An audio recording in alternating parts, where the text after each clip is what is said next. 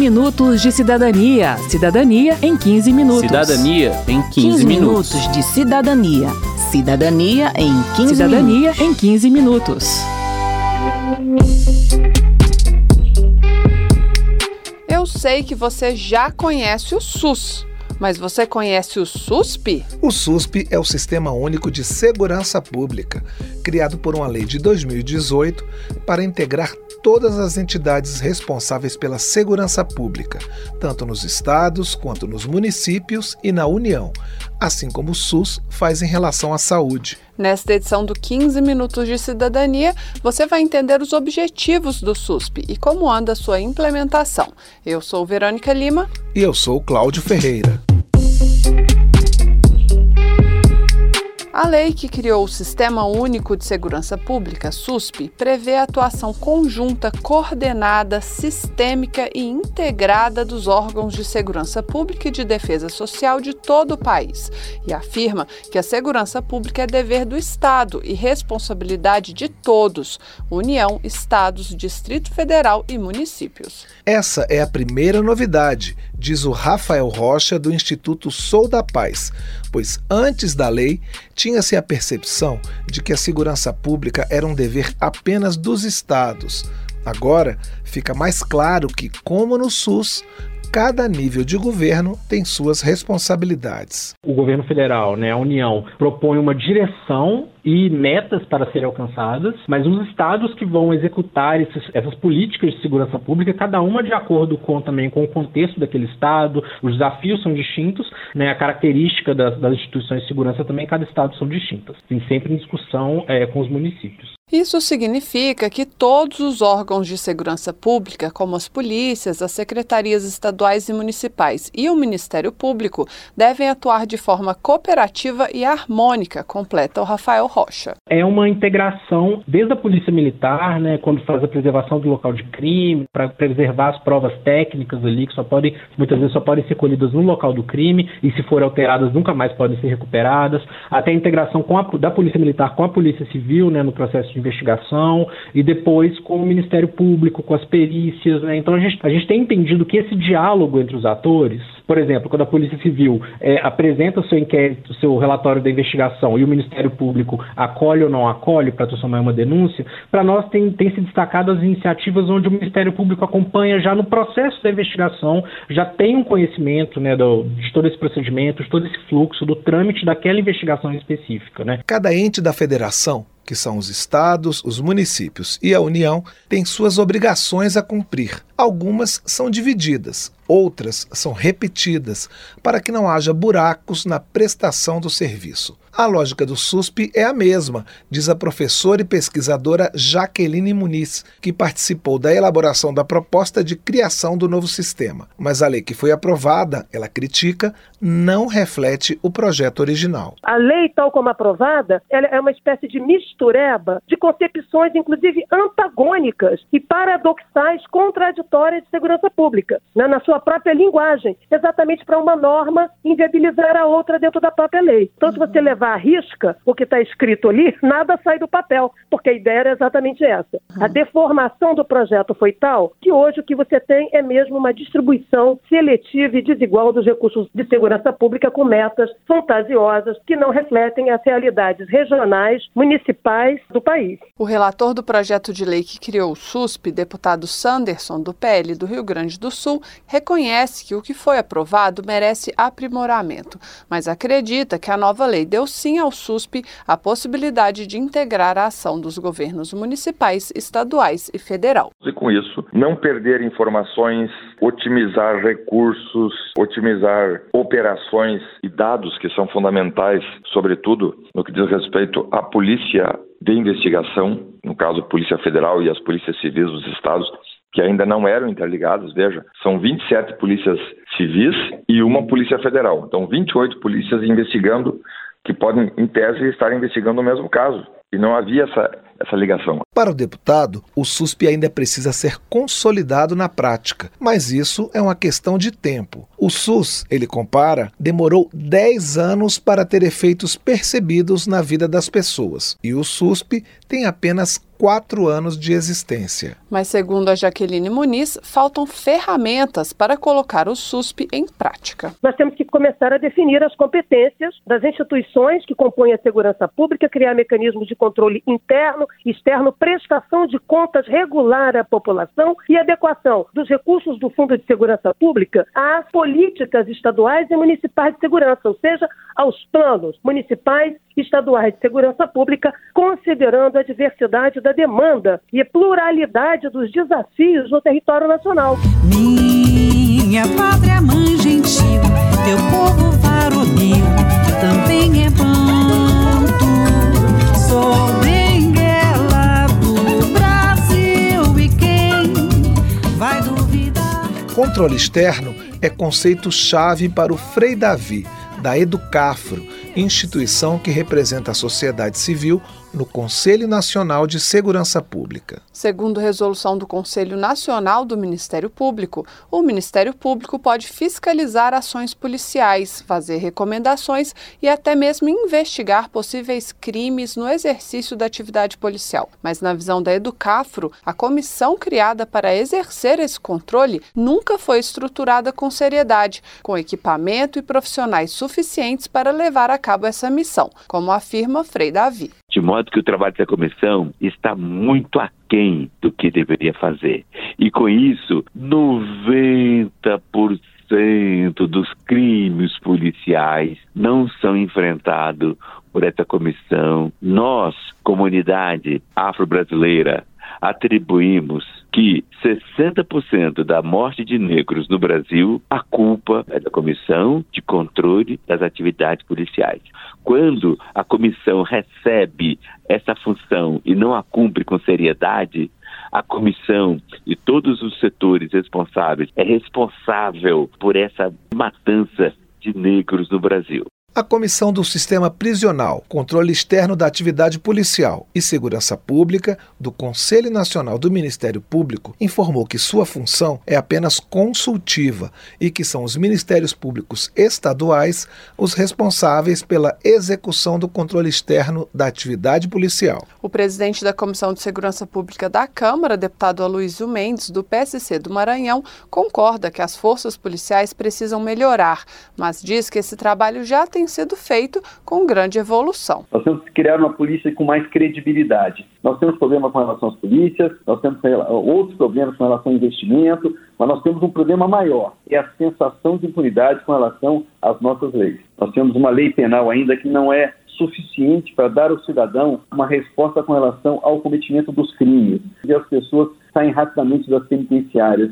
A valorização dos profissionais de segurança pública, incluindo a sua capacitação, é um dos eixos do Plano Nacional de Segurança Pública e Defesa Social. Mas para o secretário nacional de Segurança Pública, Coronel Renato Paim, não adianta investir apenas na formação dos policiais para que atuem de forma mais cidadã. Eles precisam também receber amparo jurídico que garanta sua autoridade perante a população. Por que, que às vezes o policial da rua se sente desamparado? Porque existem determinados crimes, por exemplo, como desacato, desobediência, resistência, cuja pena desses delitos não dão em nada. E aí o policial ele não enxerga seu poder como autoridade de regular condutas na rua, porque as pessoas que estão praticando às vezes atos, não só infrações penais, mas atos contrários a uma ordem pública, por exemplo, não respeitam o policial. Em relação às denúncias de racismo na abordagem policial, o secretário argumenta que elas precisam ser analisadas com base em estatísticas. É que essas pautas que os suspeitos geralmente são pessoas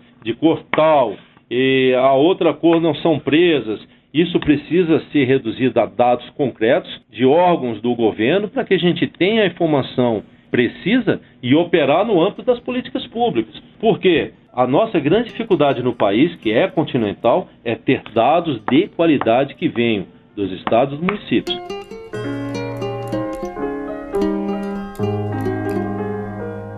O estudo Agenda de Segurança Cidadã conduzido pela Consultoria Legislativa da Câmara, reuniu dados que revelam o viés seletivo do policiamento e do encarceramento no Brasil. Dados do Departamento Penitenciário Nacional, citados no documento, apontam, por exemplo, que a população carcerária brasileira é composta basicamente por pessoas jovens e negras, condenadas por delitos de médio e baixo potencial ofensivo, delitos contra o patrimônio e tráfico de drogas. Relator do estudo, o deputado Paulo Teixeira, do PT de São Paulo, defende a necessidade de reforma das polícias. O Estado de São Paulo implantou câmeras no uniforme dos policiais. Isso resultou numa diminuição da letalidade policial. Não pode ter, por exemplo, um policial que põe um jovem dentro de uma viatura e joga uma bomba de gás lacrimogêneo, como aconteceu ali em Alagoas. Então você tem que discutir os procedimentos policiais um a um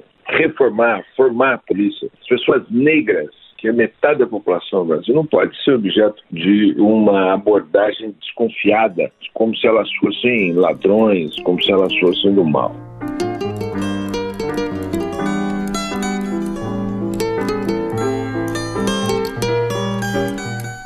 A lei do SUSP cria também a Política Nacional de Segurança Pública e Defesa Social, que deve priorizar políticas de redução da letalidade violenta, com ênfase nos grupos vulneráveis, como mulheres e crianças. Para colocar a política em prática, o Ministério da Justiça e Segurança Pública criou o Plano Nacional de Segurança Pública e Defesa Social, que estabelece até 2030 prazos, indicadores e metas a serem cumpridas. Entre as 13 metas do plano estão a redução dos índices de mortes violentas e da violência contra a mulher, além da atenção aos profissionais de segurança pública. Há ainda 12 ações estratégicas, como combate à corrupção, narcotráfico e organizações criminosas, e melhoria no atendimento a grupos vulneráveis vitimizados. Mas, como não se faz política pública sem dados sobre o problema a ser resolvido, um dos primeiros passos, segundo o secretário nacional de Segurança Pública, Coronel Renato Paim,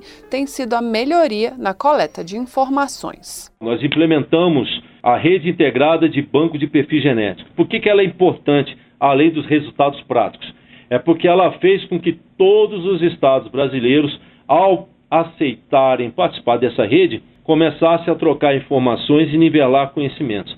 E é essa busca incessante pela integração entre os entes federativos que a gente quer fortalecer e, a posteriori, levar para o universo dos municípios. O Instituto Sou da Paz iniciou em 2017 um esforço para coletar dados sobre resolução de homicídios no Brasil. No primeiro estudo, apenas seis estados foram capazes de oferecer as informações. Na edição mais recente, esse número subiu para 19. Segundo Rafael Rocha, ainda falta uma cultura de produção desses indicadores. Quando a gente começa a fazer essa mensuração em 2017, a gente vê muita dificuldade de pedir na Secretaria de Segurança de cada estado.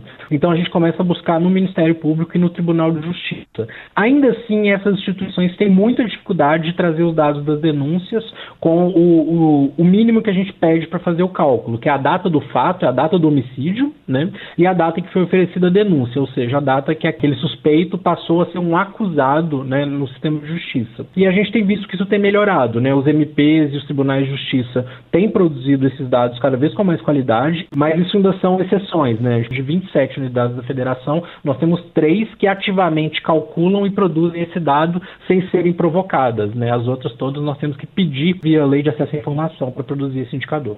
Diante desse cenário em que o Estado não consegue identificar os autores de homicídios, o Instituto Sou da Paz propõe que o foco da segurança pública sejam os crimes contra a vida. Rafael Rocha cita dados do Departamento Penitenciário Nacional que indicam que só 10% da população prisional cumpre pena por crimes de homicídio, enquanto 40% estão presas por crimes contra o patrimônio. O deputado Paulo Teixeira concorda que promover a segurança cidadã passa pelo encarceramento apenas nos casos de crimes mais graves. Nos Estados Unidos, o Biden deu um perdão para todo mundo que foi preso com posse de maconha. No Brasil, isso representa 30% da população carcerária. Você tem que rever o sistema penal para prender aquelas pessoas que representem perigo para a sociedade. Quem não representa perigo tem outro tipo de punição alternativa à prisão. Por fim, a garantia de segurança pública passa também pelo investimento em políticas sociais.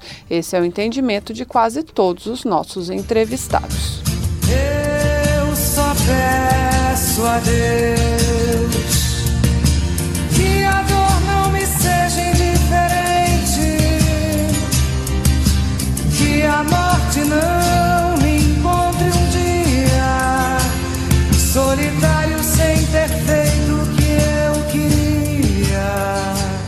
Termina aqui o 15 Minutos de Cidadania, que teve produção de Cristiane Baker e de Lucélia Cristina, reportagem e texto de Verônica Lima, trabalhos técnicos de Newton Gomes, edição de Cláudio Ferreira e apresentação de Verônica Lima e de Cláudio Ferreira. Se você tem alguma dúvida, mande pra gente. O e-mail é rádio.câmara.leg.br e o WhatsApp é 61 999 78 90 80.